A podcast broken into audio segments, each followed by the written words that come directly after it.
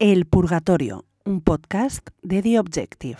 Si Carlos Herrera quiere ser presidente de la Real Federación Española de Fútbol, que lo quiere ser, eh, ¿a ti de qué te gustaría ser presidente? ¿Ya puestos a, pe- a pedir o a intentarlo?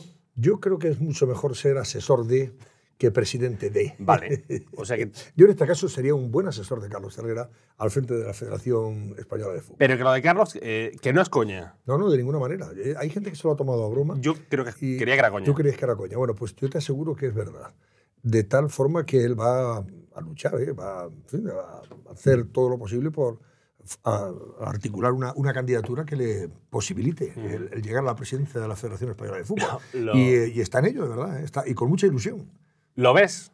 Hombre, yo, hombre, yo personalmente lo veo porque a mí me. Yo, pero ahí confundo mis deseos con la realidad, Claro. probablemente. Eh, lo veo porque a mí me gustaría que Carlos, oye, ya que ha dado el paso, oye, pues sea, sea el presidente de la Federación Española de Fútbol. ¿Por qué no?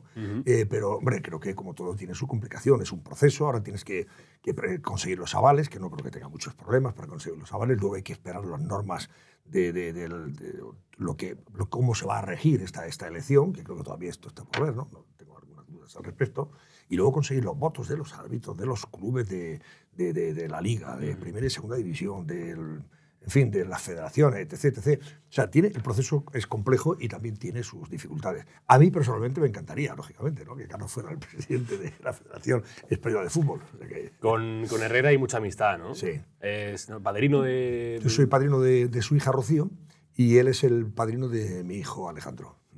¿Qué, te une, digo, de, de Pues aficiones? mira, nos de- une, nos, nos une el, el habernos encontrado en, en una radio, entonces en la cadena SER. Estamos, yo hablo de- del principio de los 80, eh, o mediados de los 80. Él, él estaba entonces todavía en Mataró. Bueno, eh, cuando nos reencontramos, en cualquier caso, yo estaba en hora 25. Él viene a hacer, el- y luego pasó a hacer la mañana, un mati- un matinal SER, si no recuerdo mal, y él hacía entonces en, en las coplas de mi SER, en, en la cadena, y hacía también El borde de la cama, programa nocturno, nocharniego. Yo como trabajaba de noche, yo era como los serenos, es verdad que la- entonces, pues no sé, ahora también, pero menos. Entonces, es verdad que teníamos que emplearnos, estar toda la noche trabajando para servir el, el desayuno informativo de la mañana a, la, a partir de la, entonces a las 7, ni siquiera a las 6, pero en fin, a las 7 ya tenemos que estar ahí dando el callo y a las 8, etcétera, etcétera. Y él hacía su programa que terminaba a las 3, recibía mucha gente, teníamos la ventaja y la suerte de que siempre, y la gente era muy generosa con él, los oyentes del programa, le traían sus bocadillos, sus, alguna bebida, algún vino y tal, y entonces, bueno, pues en aquellos momentos era muy agradecido a las 3, 4 de la mañana Sí. poder tomarte algo, ¿no? Sí, un, vini- un vinito. un vinito. Bueno, la verdad que hicimos, eh, fuimos, en fin, hicimos buenas migas y de entonces somos muy, muy amigos y, en fin, nos tenemos un afecto extraordinario. Y yo he viajado mucho con él, en fin, hemos estado en, he estado en Sevilla, lógicamente, donde en fin, él entroncó desde el primer momento y donde se siente más, más a gusto, por supuesto. Y, y nuestras vidas han sido muy paralelas en eso, dentro de lo que es los medios de comunicación. Tengo dos preguntas chorras antes de una más seria, pero do- dos chorras. Una, ¿cuánto mides? 1,93, 94. Ahora ya he mermado, lógicamente, con, la- con los años, ¿no? Pero bueno. Pero bueno, que, el que tuvo, Sí, sí. el que tuvo retuvo. Bueno, yo, me- presenté, intenté presentarme a una. De hecho, fui a, a que me hicieran una prueba en el Real Madrid de baloncesto, ¿eh? cuando ¿Ah, sí? 18 años, sí, sí. Y a través de un amigo eh, común que conocía entonces a un base que tuvo el Real Madrid, que era fantástico. Los grandes bases del Real Madrid de aquellos años eran Buscato y. y- perdón, perdón, Buscato. Buscato, como alguien me oiga, me mata. Buscato estaba en el Barça o en, la- o en el. Es que como no sé nada- Juventud. como no sé nada de baloncesto, Barça, no- no, Juventud. Buscato creo que era el Juventud. Bueno, eh, eh, me refiero a Corbalán Sí. eh, y, y Cabrera. Ante- Antes, Carmelo Cabrero. Carmelo Mm. Cabrera era un canario fantástico, finísimo, elegante. Es el base que, de, una categoría especial. Este chico era amigo de Carmelo Cabrera y me, entonces oye, preséntate que él te va a recibir allí y tal, y que van a hacer... tu-". Claro, llegué y me dijeron, sí, usted tiene una estatura, bueno, 90 1,94, como base a lo mejor estaría bien y tal, pero claro, es que ya tendría que jugar en los seniors y usted no está para jugar en los seniors. Digo, no, le aseguro No. que no.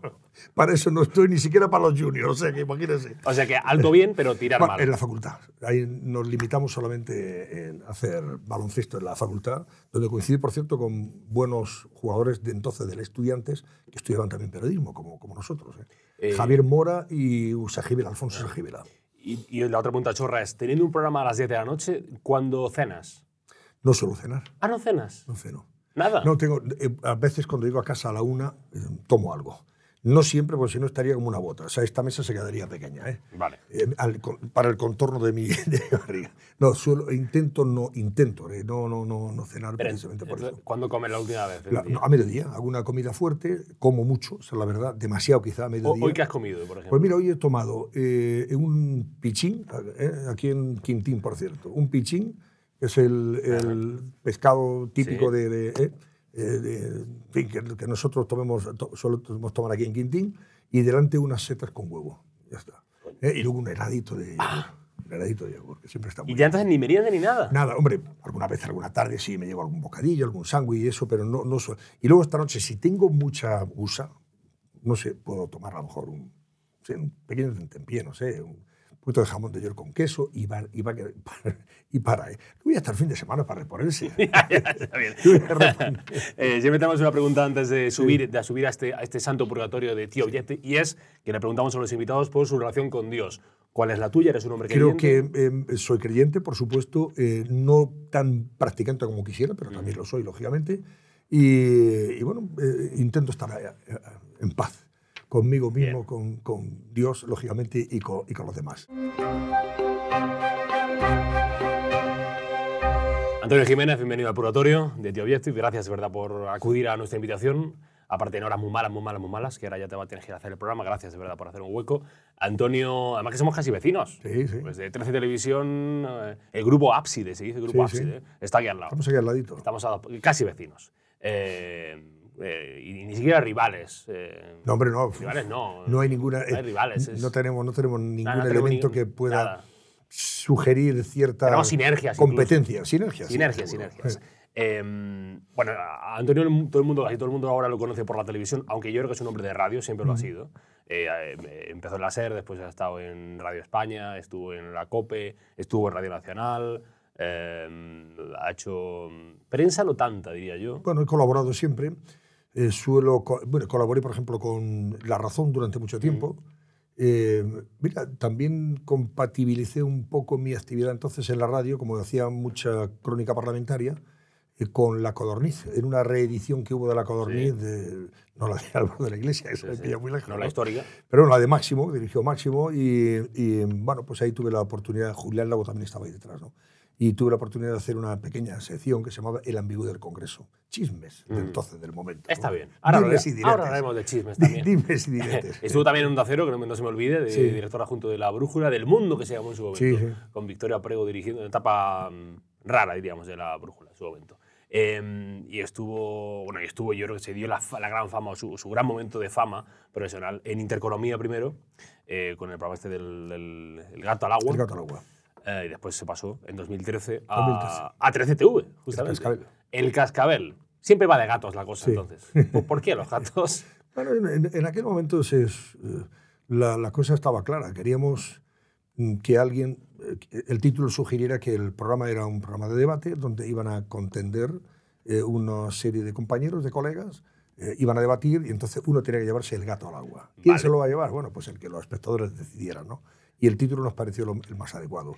Y después la cosa sigue de gatos por aquello de decir que como yo me identifico mucho con el gato, pues algo tenía que haber relacionado con los, con los felinos, ¿eh? con, con, con los gatos. Entonces, pues el cascabel, el cascabel al gato, que es lo mismo prácticamente. ¿Te gustan los gatos más que los perros? No, no, yo, yo soy de perros. Tengo una perra preciosa, Vale. una perrita de agua que la quiero muchísimo. Empezar en la serie y acabar en 13 Televisión, que es como empezar en las categorías inferiores del Real Madrid y acabar jugando de titular en el Barça, o ¿Cómo? El, el- el empezar de... empezar en las categorías inferiores de- de la- del Real Madrid, digo, por empezar de Sí, jovencito sí, y después acabar ya como de titular en el, en el Barça. ¿Es un poco parecido? El, que, pasar de una televisión Pasar a como de la SER a, 13 Televisión, digo, No, por- no, no, Porque sabes que menos. ahora, que ahora No, sí, sí, sé, lo sí. sé, pero sabes por, sabes por dónde voy, sabes que la gente te extrañaría, ¿no? Que No. ahora a lo mejor... mm, Yo siempre dije, eh, cuando pasé de, de la SER a la COPE, luego de la COPE pasé a Radio España, de Radio España a Onda Cero, de Onda Cero a Radio Nacional de España, siempre mm, lo hice porque, por voluntad propia. No, no, ¿verdad? Tuve la suerte, la dicha de que no fue porque prescindieran de mí.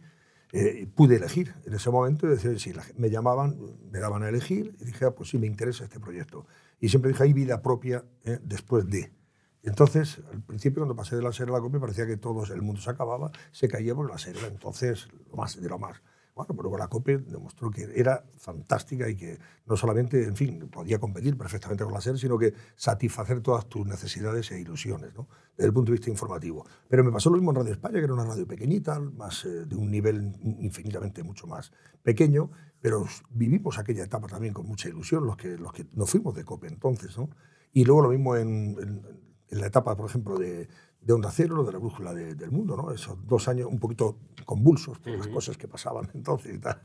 Pero bueno, bien. Y luego ahí me ofrecieron quedarme en, Onda Cero, lógicamente, o hacer la mañana de Radio Nacional de España. Y yo dije, oye, ¿y por qué no? Yo quiero hacer pasar también la historia como alguien que ha hecho las mañanas de Radio Nacional de España, que estaban muy identificadas con, en fin, con Luis Romo, con César Iglesias, el propio Carlos Herrera, etcétera, etcétera. Y dije, pues ahí voy yo. Y también me metí ahí, ¿no? En fin, siempre ha sido, ha sido, creo que es una carrera de fondo en la que vas, en fin, quemando etapas y siempre lo importante es que sean satisfactorias. y, saques provecho de todas ellas. ¿La cadena SER de hoy es menos plural que la de hace...? Yo estoy convencido de que sí. Eh, no tengan ningún, vamos, no tengo ninguna duda. Yo creo que la cadena SER de entonces era mucho, infinitamente más plural, más objetiva. Eh, yo creo que había, eh, incluso creo que a la hora de afrontar la información, por lo menos lo que yo sentía era, éramos extraordinariamente libres. No digo que ahora no lo sean, pero es verdad que ahora yo no sé si están más condicionados quizá por la propia situación política de trincheras que estamos viviendo todos, de un lado a otro, etcétera, etcétera. Yo me sentí extraordinariamente libre y muy bien como me sentí libre mm. también en COPE y disfruté de, de la etapa de COPE en los mismos términos y situación. Es cierto que parece que ahora como que identificamos más al periodista con el medio muchas veces, ¿no? Como que incluso nos cuesta ver a un periodista del diario El Mundo pasando al país o del país al mundo o de pues la SER a la COPE, todo nos parece como extraño cuando no debería ser así, ¿no? Cuando pues periodista debería ser periodista en cualquier medio, ¿no? Efectivamente, eres periodista ante todo y luego después te, lo único que tienes que hacer es respetar la línea editorial del medio en el que estás trabajando. Respetarla significa asumirla. Tú dices, yo puedo estar, si tú no estás de acuerdo con la línea editorial del medio en el que trabajas, no tiene sentido que estés trabajando ahí, tienes que buscar alternativas. Eh, pero si tú te, tú te debes, en primer lugar, al medio que, que, que, te contrata, lógicamente, y si te contrata y estás de acuerdo con su línea editorial, pues oye, tú encantado. Eres un, y puedes, puedes ser extraordinariamente libre e independiente dentro de eso, respetando esos, esas líneas eh, que tienen que ver con, efectivamente, con las condiciones editoriales del medio que te ha contratado. Eh, ha cambiado o ha pasado por muchos medios. Eh, ¿También ha cambiado de posicionamiento político o de ideas políticas o, su evolución no ha sido tal? Es decir, siempre, siempre ha tenido unas ideas más o menos políticas claras y eso... Yo siempre me he situado en, unas, Ya sé que para algunos que dirán, no, este por los medios en los que ha, estado o está y las cosas que dice y hace, pero en fin, de eso podemos hablar después, de lo que se supone. Eh, yo me considero una persona muy de centro. Cuando digo de centro ya sé que esto es Em, Ahora van a decir, el centro no existe. el centro no existe, la equidistancia no es posible. Entre sí. es que yo no soy equidistante de las cosas. Cuando digo el centro me siento, me refiero más a mi actitud, que es bastante moderada en las cosas. O sea, yo siempre creo que he sido una persona moderada, que he respetado, por supuesto, la izquierda y la derecha, siempre y cuando esa izquierda y derecha se hagan respetar. Yo no puedo respetar, por ejemplo, actitudes de derechas o de izquierda, o extrema derecha o extrema izquierda, que atentan contra el sentido común. ¿no? O contra la dignidad de las personas, o en fin, o, que ponen en cuestión algo tan, tan, en fin, tan evidente como la libertad y la dignidad de las personas. Y hay gente que, uno y otro lado, sobre todo la extrema izquierda, eso, en fin, lo incumple. Por tanto, yo a mí esa gente, bueno, pues la escucharé, pero para mí no, y no me merecen ningún respeto en ese sentido. Hablaba de esa izquierda que no se hace respetar. Digo, por ejemplo, ¿qué, relación tiene o qué opinión tiene ahora mismo de, de, este PSOE? Porque sabe que una de las líneas de pensamiento o de argumento de la derecha ahora española, una parte de la derecha dice, no hay PSOE bueno o no hay socialista bueno. Y entonces, eh, mm, tú que has vivido, si te puedo tutear, sí, hombre, por eh, supuesto. Tú, que has vivido, Antonio, muchos años de la, desde la transición política, además comentándolos, e informándonos de ello, digo, si, si crees que, que, hay ese, ese PSOE bueno o que ese PSOE bueno no existe, o que, ¿qué relación tienes ahora con, ese si Partido Socialista? Si ahora mismo identificamos al Partido Socialista con, lo, con Sánchez y toda su cohorte, toda su cohorte son todos los que forman parte del grupo parlamentario socialista, tanto del Congreso como del Senado, evidentemente ese no es el PSOE que yo he conocido. Eh, vamos, es, es que ese Partido Socialista que convergen todos estos señores y señoras no representa tampoco ni a Felipe González, ni a Alfonso Guerra, ni a Joaquín Leguina, a Nicolás Terreros, a José Luis Corcuera, a Mario Nuevo, en fin, a, históricos del partido, ¿no? que en su momento eh, bueno, pues estuvieron ahí al frente del gobierno, eh, hicieron las cosas bien, otras mal, se les criticó lo que hicieron mal, pero también se les apoyó cuando lo hicieron bien, y que realmente nunca antepusieron los intereses del partido y sus intereses personales a los del, a los del Estado. Porque creo que, en fin, creo que otra cosa no, pero Felipe González y Alfonso Guerra demostraron muchas veces que tenían sentido de Estado. Cosa que este señor, no sé, Pedro Sánchez, a veces dudo que lo tenga. ¿Tú, tú echas de menos la izquierda de antes? Naturalmente que sí. ¿El PSOE de antes? Sí, sí, por supuesto que sí. sí. Eh, lo que pasa es que después dicen los del PSOE, a mí me, me parece acertada a veces su, su, análisis, me dicen, dicen, no, pero es que a Felipe también le daba muchas hostias. Vamos a ver, a Y Felipe y a González. Guerra le daba muchas hostias. Mira, Felipe González empieza a recibir palos, te lo digo porque, bueno, Porque tú ahí. estaba- no, no, yo estaba entonces en, en, donde estábamos nosotros, y empieza a recibir palos en función de cuando el partido no asume que hay corrupción.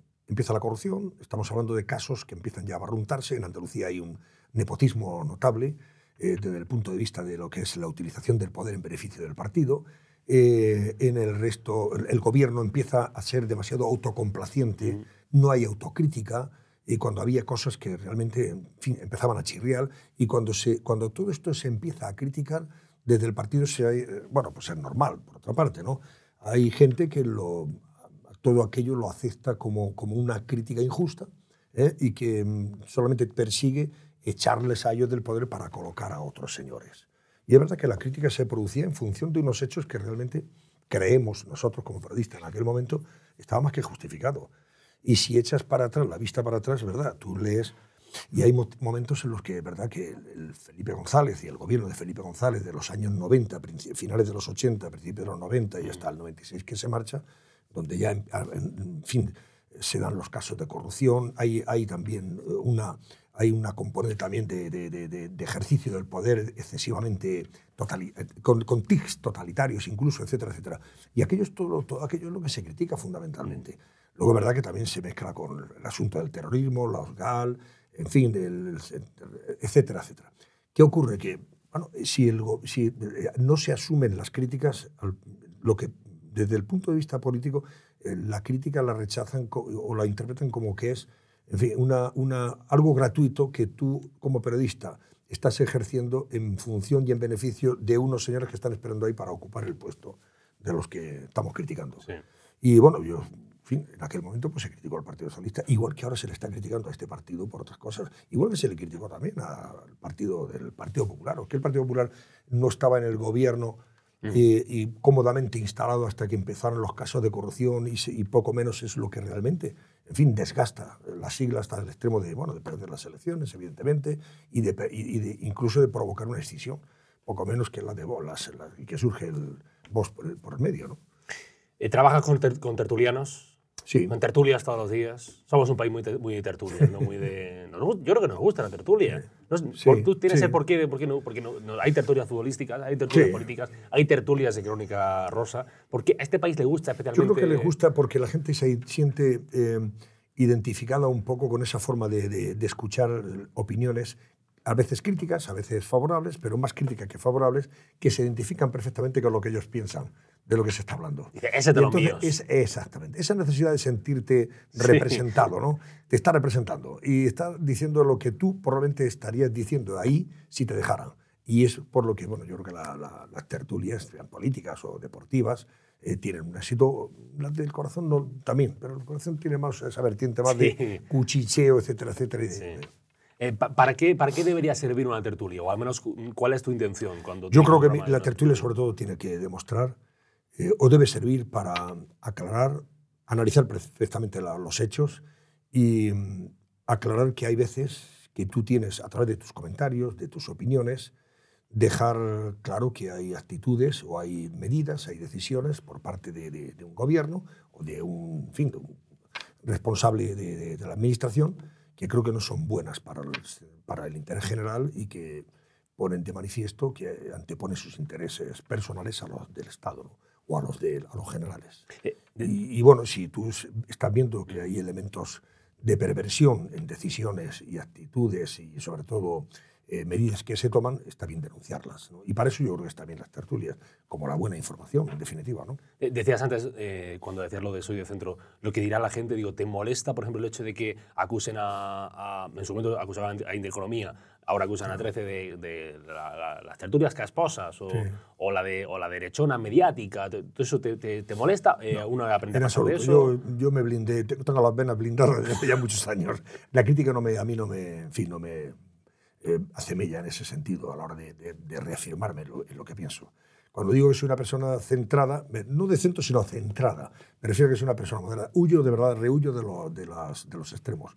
Eh, no me gustan los extremos, ni mucho menos. Creo que lo he demostrado a mi vida, a pesar de que hay gente que efectivamente puede estar ahora eh, viéndonos y, y escuchando esto y dirá, oiga, pero ustedes dirigían una tertulia, o dirige una tertulia donde hay gente que se manifiesta con excesiva contundencia y desde un punto de vista probablemente extremo, político. Digo, sí, pero bueno, no soy yo, ¿sabes? Yo acepto esa, e, es, es la pluralidad de la mesa.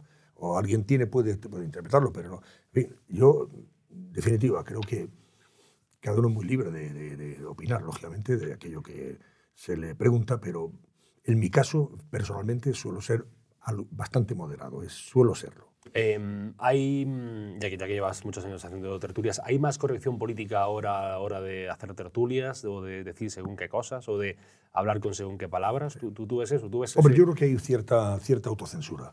A veces sí. Eh, más en todo aquello que hemos dado en llamar lo, lo políticamente correcto. Ujú. A veces creo que nos autocensuramos y no decimos lo que sentimos y lo que pensamos. Por miedo al qué dirán o que podemos incurrir, en fin, en, en- en una- incluso en, en- en entrar en, esa línea roja eh, que supone ya pasar al otro lado. Decir, oiga, que esto a lo mejor esto, esto está eh, legislado, aquí hay un, una- en fin, una, una, una línea que usted está sobrepasando y que a lo mejor le puede costar que alguien interprete que es necesario que ir a los, a los tribunales. ¿no? Pero es verdad que hay cierto, hay cierta autocensura. Me Pero da la impresión, que en los- general. que por decirlo de manera bruta, que yo que soy de, Sí. soy de pueblo, digo que los, que los tertulianos están más acojonados ahora, digo. Pues diría que sí. O sea, po- políticamente yo creo que hay una libertad total para decir lo que quieras y opinar como tú consideres oportuno. O sea, no hay más que ver la tertulia del Cascabel, por ejemplo. Yo no veo al director del Diogetti, Álvaro Nieto, digamos... eh, Director de- ah, ah, de- este medio. el Yo miro arriba este porque tiene que estar arriba, supongo yo. No, yo. yo no veo a Álvaro contenerse mucho. Él dice lo que tiene que decir en función de, de las cuestiones Pero que en líneas generales, ¿crees? Pero yo creo que en líneas generales a veces, y en la calle incluso, la gente está ahora un poco más... Vierte el más bilis y se vierte más odio, y cosa que yo, desde luego, no, no comparto ni Mm. mucho menos. Y, por supuesto, yo no haría jamás una tertulia para eh, decir lo que se dice por ahí en las redes sociales y, además, eh, digamos, para vetarse en en el anonimato. Pero luego la gente cuando se le pregunta en eso, creo que mm, con, yo creo que con educación se puede decir todo. Creo que, que de forma educada se puede decir. Lo que no se puede hacer es, es y traspasar esas líneas eh, para llegar a bueno, pues incurrir en delitos de, de odio, por ejemplo, ¿no? creyendo que no lo estás haciendo o, en fin, o cuestionando cosas que realmente ahora mismo pues, tienen que ser extraordinariamente medidas. Por ejemplo, el asunto de la inmigración ilegal, que ahora Mm. vuelve a estar en boga. Pero yo que, por ejemplo, yo, el tema de la inmigración legal, eso es- da rienda suelta a que gente desatada opine que los inmigrantes no hacen falta y que hay que echarlos y expulsarlos. Tal. Y yo siempre digo lo mismo.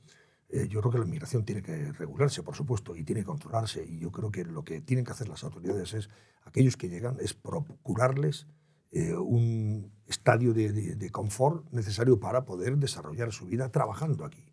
Eh, por supuesto, eso es lo primero. Lo que no puede ser es pensar que sin inmigrantes esto funciona. Yo siempre, ahora vengo de comer de un restaurante donde el 50 o el 60% de las personas que trabajan ahí son inmigrantes.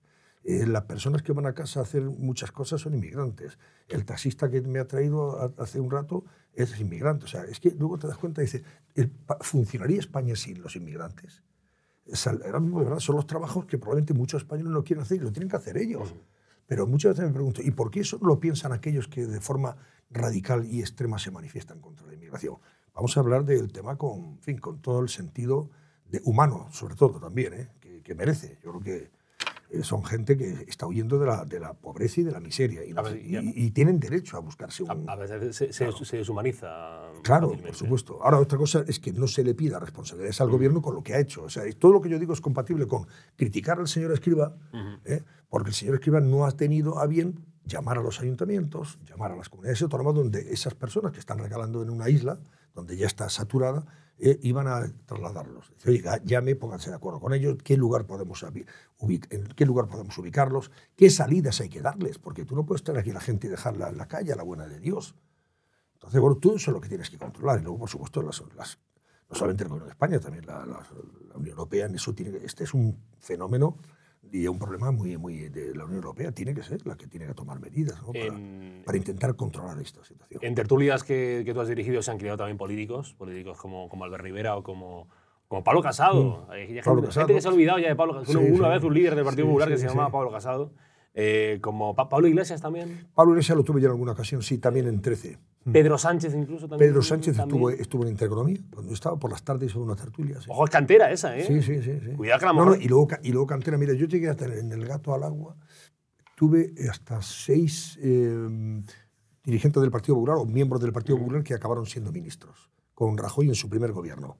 Pero eso, es- eso es fichaje tuyo de tener buen ojo. Bueno, o- pues eh, o que teníamos la, la habilidad o la suerte de contar con gente que luego funcionaba bien. Es verdad que dice, hombre, tal, pero también, oye, García Margallo es un señor que se pasea por Sí, todas las sí, sí. ahora y es un tío que funcionaba fantásticamente bien. Sí, en sí, todas sí, las. Elvira Rodríguez, que yo recuerde. Bueno, Miguel. eh, eh, eh, sí me sa- bueno, en fin, es que ahora no recuerdo todos los nombres, ¿no? Mm. Pero el propio José Ignacio Ver, eh, fue luego ministro de, de- de Educación, y ¿no? Eh, ¿Quién más así? O sea, todos los que, todos los que han pasa- pasado por, por ahí, que luego han tenido responsabilidades de gobierno, eran tíos que funcionaban, o, o tías que funcionaban muy bien dentro de, de- Bueno, de por la ejemplo, tertulia. Pablo Iglesias funciona, funcionaba muy bien. Pablo en- en Iglesias, yo, no- yo, no, yo, no yo le- lo tuve al principio, eh, porque es verdad que yo ya me había marchado de, de, Sí, de Intereconomía. pero cuando vino también eso, al final dejamos de, dejó de venir porque hubo momentos en el que no, ya no solamente yo no, no estoy de acuerdo para nada en muchas de las cosas que dice, lógicamente, ¿no? Pero lo que no puedo hacer es, eh, es consentir que se falte al respeto. Y yo creo que Pablo Iglesias faltó al respeto de algunos compañeros y familiares de algunos de los compañeros, entre todo, de, sin más lejos, del propio eh, Expósito, ¿no? en algunas cosas que dijo, o la propia Cristina López del Listing, y entonces dijimos, a partir de aquí no, no va a venir más y ya está. Ya no se le llamó más, por ejemplo. Eh, del Pedro Sánchez que conociste en televisión, al que ahora preside el gobierno. No tiene nada que ver. Yo, me, yo, fíjate, yo conocí entonces a Pedro Sánchez e incluso eh, cuando él decidió presentarse, pues como otros muchos periodistas, eh, pensábamos que era el, el candidato perfecto para sustituir a Zapatero, en la medida en que él se presentaba como un socialdemócrata que quería recuperar esa, esa socialdemocracia liberal del Partido, del partido Socialista, más parecida a lo que, a lo que representó entonces Felipe González, eh, que lo que había hecho Zapatero, y en ese convencimiento estábamos, y por eso de alguna forma nos parecía, vamos, la persona idónea. ¿no? Ujú. Y claro, luego ya fue cambiando absolutamente en función de sus intereses personales y los del partido. Ese. Claro, es que ahora cuando la gente dice, qué, gran tipo, oye, qué, qué presidente más, eh, más qué audaz, eh, qué nivel de resiliencia tiene este, este, este político. ¿no? Lo que hace es muy fácil. Si Felipe González en el año 96 hubiera hecho lo que él está haciendo ahora, José María Aznar no hubiera sido jamás presidente del gobierno. El Partido Popular no hubiera llegado al gobierno. Seguiría todavía el Partido Socialista seguramente gobernando de por vida con Felipe González o con el que le sustituyera, pactando con todos aquellos que ahora está pactando este señor. Porque entonces existía, no era Bildu, se llamaba Herri Batasuna, eh, eh, no existía Junts per Cat, pero sí, eh, eh, es que Republicana sí est- estaba ya. Estaba convergen- convergen- Claro. convergencia, ¿no? Estaba, Sí, era convergencia, bueno, pero convergencia pactaban. O sea, tanto el PP en su momento Mm. como el Partido Socialista pactaron con el nacionalismo entonces, digamos, moderado, antes de echarse al monte. Con el hombre del año que dijo la ABC. Sí, exactamente. El hombre del con año. el hombre del año que era Jordi Puyol, Jordi y- Puyol. Y, en el otro partido pues estaba Arzayus, estaba, en fin, en Ardanza, gente como Lendakari, etcétera, etcétera. Y entonces eran los partidos nacionalistas que no habían, todavía no se habían echado al monte y por supuesto, en fin, no tenían ninguna pulsión independentista. Sugerían esa posibilidad, pero no llegaron nunca a eso. Y como pactaban con ello era suficiente. Sumaban, una vez sumó el PSOE, luego sumó el Partido Popular. Pero no echaban mano ya para seguir sumando como este con lo que entonces era Esquerra Republicana de Cataluña o los radicales, la, la Batasuna, que es el Bildu, etcétera, etcétera, o sea, con todo. Eh, Si eso lo hace Felipe González, insisto, estaría gobernando ahora. Fíjate tú la- qué mérito tiene. ¿eh? Llevas trabajando en, en esto de periodismo, pues no sé, son eh, 40 años o una cosa así, es decir, desde, desde la época de la transición hasta ahora. eh, la, la conversación pública, el nivel de la conversación pública, de lo que se habla en la calle, de de lo que el pueblo español, sí que es muy difícil eh, generalizar, pero de lo que el pueblo español eh, habla, en la digo, ha mejorado mucho el nivel, eh, ves que ahora estamos más desinformados, eh, que ahora hablamos más de banalidades, que a la gente le importa poco la mentira o que le mientan. A mí me da la impresión de que ahora mismo la mentira no se cotiza, o sea, se cotiza a la baja de una manera extraordinaria. Porque eh, eh, antes mentir era de una... Vamos, mentir, mentir y eso que te lo reflejara un- una portada de, de un periódico eh, o un telediario o en una radio que se insistiera sobre ello, te podía costar perfectamente el cargo. Eso es una... Ahora tú mientes y no pasa absolutamente nada. Da la impresión de que hay una... una las sensaciones de anestesia, no sé si, o de... la- la- la- se, ha trivializado, se ha trivializado tanto la política que hemos llegado al extremo de que ya no nos importa lo que se diga o lo que se hace, porque si no nos afecta personalmente, yo miro para otro lado y sigo, y sigo mi camino. No, le pregunta, le- Desgraciadamente, Te, ¿eh? te preguntaba esto de la conversación pública porque, por ejemplo, con lo de la ley de amnistía Sí. que, que seguramente se, vamos, que se va a aprobar y que todo va a ir para, para adelante, eh, entiendo yo que va a haber mucha gente que no le dé importancia a ello. Eh, y, eso me lleva a preguntar después, eh, claro, ¿para, para qué entonces está el trabajo de los eh, periodistas? Y después incluso esto no se, no se castiga en las urnas, sino que se premia el que haya una justicia para unos y para otros. eh, y con esos cambios de opinión, que dicen algunos que hay cambios de opinión, si, si- después, creo que si Pedro Sánchez ha tomado muy bien el pulso a la sociedad en ese aspecto, que el umbral del dolor cada vez es mayor, eh, cada vez es, me- es menor, mejor dicho, eh, que, que cada vez puede seguir pasando más cosas, que, que la gente no va a reaccionar hasta que, como tú dices, a lo mejor le afecte cosas mucho más cercanas. Sí. Yo, yo, yo creo que ahora mismo el, eh, todo esto, aparentemente, ojo, luego, mira, hemos visto manifestaciones ayer domingo, sin ir más lejos, de miles de personas que salieron a la calle en Málaga y en Madrid, como antes lo habían hecho en Barcelona y también en Madrid anteriormente. ¿no? Es verdad que hay, hay una concienciación, hay un sentimiento de preocupación enorme por lo que está haciendo eh, Sánchez. Entre otras cosas porque son 11 millones y medio de votantes del Partido Popular y de Vox y de otros partidos que no se sienten identificados con lo que hace Sánchez que ha tenido 8 millones de votos en total, si no recuerdo mal, entre sí, 7 millones y pico, más los de, y, los, y los de sumar otros 2 millones, que no recuerdo, ahora, bueno, en fin, pero, infinita, pero menos evidentemente que los eh, 11 y medio que representa la, derecha en este país. Y entonces eh, yo creo que en toda esa gente sí existe esa preocupación y esa inquietud, y existe ese malestar. ¿No? Eh, que luego se lo manifiesten como estos que han salido a la calle y lo han hecho, pues hay gente que es más reservada, pero que en su foro interno está ahí, el, el, el resquemor y, la- y el malestar y el disgusto. Tú, ¿no? tú, por ejemplo, no eres muy de ir a manifestaciones, ¿o sí? Bueno, yo, yo intento no ir, a- salvo que sea una manifestación eh, en la que... eh, No partidista. no- exactamente, no partidista no suelo ir. No porque no quiero que me identifiquen, a pesar de que, bueno, pero no es por nada, sino que yo, por ejemplo, si una manifestación en defensa de la democracia, como aquella del 23, eh, después del 23F, pues ahí estamos, lógicamente, ¿no? En defensa de la libertad y de la democracia, ahora mismo nos tenemos que manifestar en defensa de la libertad y de la democracia, está claro. Personalmente, como periodista, si, la, si, hubiera estado, si la de Barcelona hubiera sido en Madrid, hubiera salido. Por ejemplo, Sociedad Civil Catalana. Eh, lo que no quiere decir que no esté de acuerdo con las que está haciendo el Partido Popular y vos. Estoy totalmente de acuerdo. Otra cosa es que a lo mejor yo personalmente no acuda, pero estoy plenamente identificado con las, con las movilizaciones. Es más, creo que es necesario que se proteste y se salga a la calle de forma pacífica y civilizada. Estimulo a los partidos políticos de la oposición a que lo hagan. En estos momentos creo que es bueno que se denuncie este estado de cosas. Y la forma de hacerlo es, además de los medios de comunicación, con las críticas, las declaraciones, en, el Congreso, con todas las, en fin, proposiciones que se, perdón, las, todas las eh, propuestas que se hagan, preguntas de control al gobierno, etc., etc., pero también en la calle, de forma pacífica, ¿por qué no?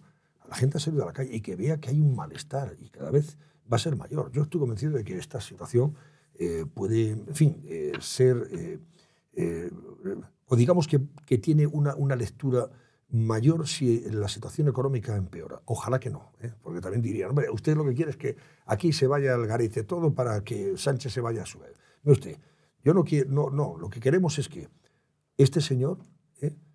debería, si realmente quiere, quiere eh, hablar en nombre de España y arrogarse el nombre de España para hacer algo, en función de que haya gobierno, si él se somete al veredicto de las urnas y lleva a su programa de gobierno, eh, que va a amnistiar a estos políticos, a estos delincuentes, ¿eh? y le votan, pues mire usted, a partir de ese momento plegamos velas, por supuesto que hacemos, presentamos nuestras objeciones, criticamos, Sí. pero no tenemos más remedio que aceptarlo y además dice, oiga, tiene usted razón, está usted legitimado, pero no está legitimado. ¿Por qué no se ha presentado a las urnas? Frente a aquellos que dicen, oiga, es que eh, al final han seguido votando de tal manera que han impedido que gobierne la derecha, pero él no está legitimado para hacer esto. ¿Por qué él no se ha presentado en su programa electoral con, esta, con la amnistía, entre otras cosas, ni con el referéndum, ni conceder en todo a lo que se le está exigiendo por parte de los separatistas? Eh, Una sobre, sobre Entonces, no, te decía, digo, Dime, probablemente el tema económico, si, si la situación empeorara desde el punto de vista económico, es probable que entonces la gente ahí, eh, no sé, me da la impresión de que eso activaría mucho más la, la- en fin, la- el malestar y la protesta, que aparentemente ahora no, no, no le inquieta. Eh, una sobre Vox. Digo, la, la erupción de Vox, como algunos analistas dicen, ¿qué- ¿crees que puede ha- haberle complicado la llegada a la Moncloa al Partido Popular? Sí, sí, bueno, sin duda alguna. Y además yo creo que se hicieron mal las cosas en, en la campaña electoral. Yo creo que hubo varios errores capitales, ya se ha, se ha dicho y creo que se ha analizado y no hay ninguna duda de que, por ejemplo, yo creo que eh, Santiago Abascal no debió jamás decir que si ellos gobernaban, si, en fin, si el Partido Popular con, el, con Vox gobernaba, aquí vamos a tener un 151 permanente. Me pongo en el papel de cualquier ciudadano de Cataluña que no es independentista, que es, eh, bueno, que vota, no sé, que votaba a Ciudadanos, que incluso ha votado al Partido Popular o vota al Partido Socialista de Cataluña, y me viene un partido a decir, "Oiga, a partir de ahora va a tener usted aquí los adoquines levantados en todas las calles porque vamos a estar eh, permanentemente eh, arreándoles desde el gobierno de, de España. Pues digo, bueno, pues el mal menor es votar al que probablemente lo impida, que es el Partido Socialista de Cataluña. Así de claro. Yo creo que eso fue un error, el error también permanente de, de- de las famosas eh, murales estos y lonas de La LGTBI, bandera etcétera, etcétera, la bandera y tal. Yo creo que son las cosas hay que hacerlas y no hay que estar permanentemente echándolas en cara. Tome usted las medidas, tome las decisiones cuando tenga que tomarlas, cuando llegue el momento, y no tiene que estar usted exhibiéndose de una forma tremenda. Por parte del Partido Popular, pues yo creo que fue un error que Alberto Núñez Feijóo no fuera a ese debate a, a cuatro. Creo que cometí un error ahí. Y creo que también hubo un exceso de confianza, porque las encuestas, bien es verdad, le daban que iban a sumar de sobra.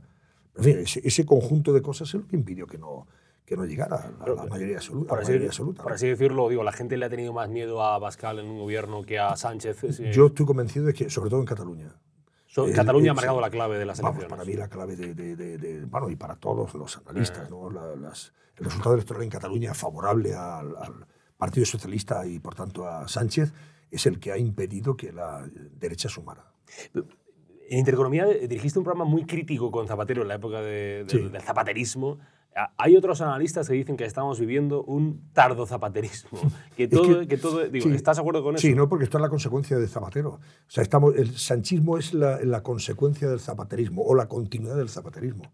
Es, es el que sentó las bases de lo que estamos viviendo ahora fue Zapatero.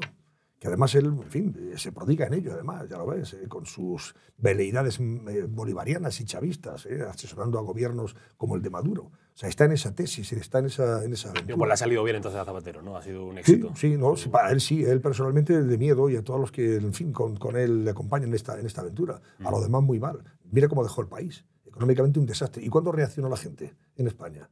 Con Zapatero. Estaba haciendo ver- verdadera, estaba haciendo barbaridades, en cosas que realmente no, se, no, entroncaban con el interés general del país. Pero sin embargo, seguía ahí, míralo, ganó las elecciones otra vez, eh, en el 2008, si no recuerdo mal. Bueno, pues, eh, ¿cuándo empezó el declive de Zapatero? Cuando creyó ver brotes verdes, que, en fin, estaban en su imaginación y en la de su ministro entonces, Pedro Solves, de Economía, eh, y, y la economía se estaba hundiendo. Y la gente estaba cada vez peor.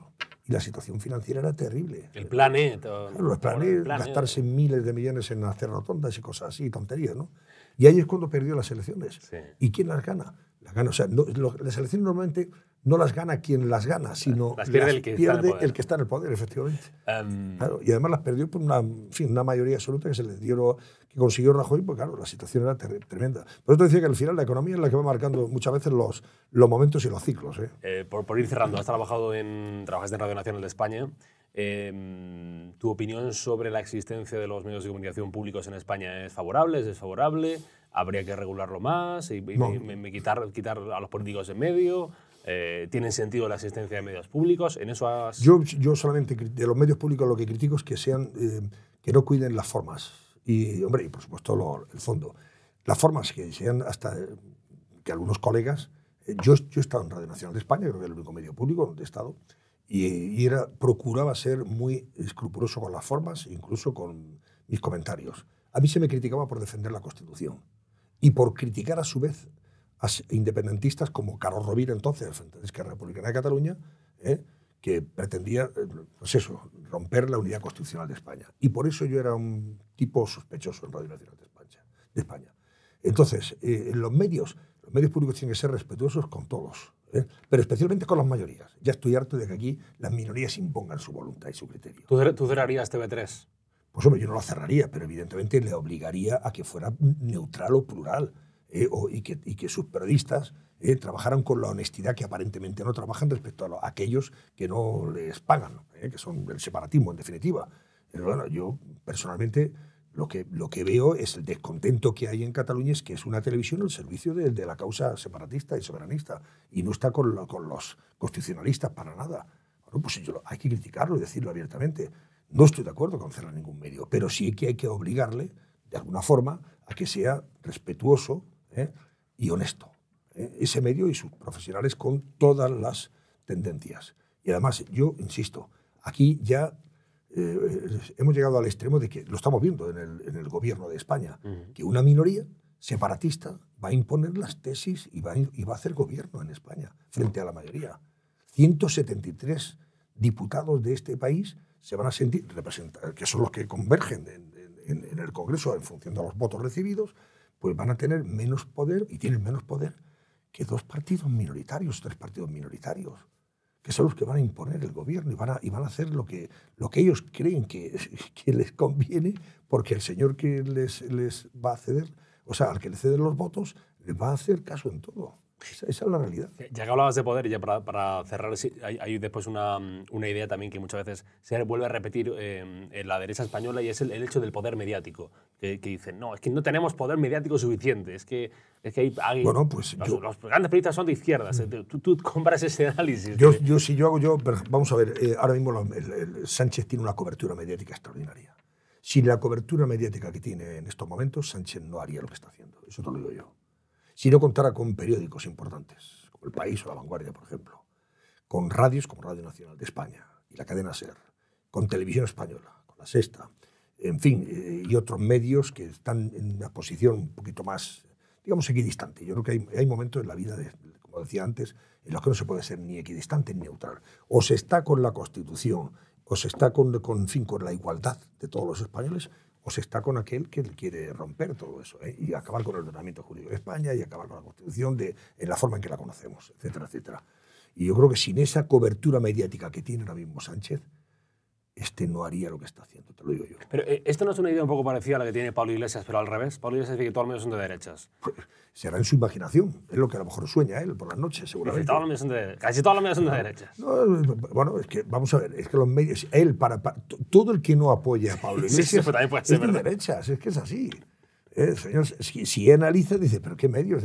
La mayoría de los medios ahora mismo están alineados, la mayoría de esos medios fuertes, potentes, o hay muchos medios más. Fin, están en páginas de periódicos en la red, etcétera, etcétera, y los periódicos incluso impresos y tal, que bueno, están más. Pero es verdad que la mayoría de los medios fuertes están en manos de, de- de- de- de lo que representa Sánchez en estos momentos, el sanchismo. ¿Me ha quedado algún tema por tocar, digo, la entrevista? ¿Algo de Jaén o de algo de, algo de fútbol? Eh, De fútbol, bueno, Poca cosa ya, ¿no? Soy blanco de, por naturaleza. por naturaleza. Bueno, don Antonio Jiménez Martínez, eh, nacido en, en- Siles, en provincia de Siles, Jaén. provincia de Jaén. Siles. Eh, Sierra de Segura. Sierra de Segura, muy bonito de sitio las ese. villas, muy bonito, sí. Eh, eh, hace un programa toda la noche de televisión, con lo difícil que es televisión. ¿eh? Pua. Y cosas más Pues, complicadas. de pues televisión. fíjate, no, yo creo que más que difícil, hombre, la- lo, que es, lo que ahora mismo es una competencia extraordinaria. Entre elegir un programa de debate político, de análisis de la economía, de temas sociales, etcétera, etcétera, y poder disfrutar, por no sé, de un partido de fútbol que compites con, nuestro con mi Madrid, por ejemplo. O te pones el hormiguero de. Pablo Motos. O, o compites con el hormiguero, compites con el Masterchef o con la voz de no sé qué. y tal. Es que, eh, o con una gran película. Sí. Y luego además todo lo que tú tienes. En fin, los chavales ahora mismo están como locos por lo que en fin, les ofrece el, el Internet a través de, de- de, en fin, de, las, de sus iPads, ¿no? de todas sus de- plataformas, las plataformas que hay. Es que tienes una, tienes una variedad tan Ten- grande. tenéis que haceros TikTok. Eh, yo- sí, TikTok. La verdad que TikTok. es complicado, es complicado. la 13TV, verdad ¿Dónde que- está en TikTok? ¿13TV? Pues no, ahora que me lo preguntas, no sé. No Esto sé. pregúntaselo tú a la conferencia episcopal que, es, que, que que TikTok, preguntarlo. Que, la gente ve ahí. Antonio, quede con Dios. Gracias de verdad. Y Muchas suerte gracias. para el programa que ya Gracias. tienes esta noche. Gracias por hacer el Un hueco. placer. Gracias.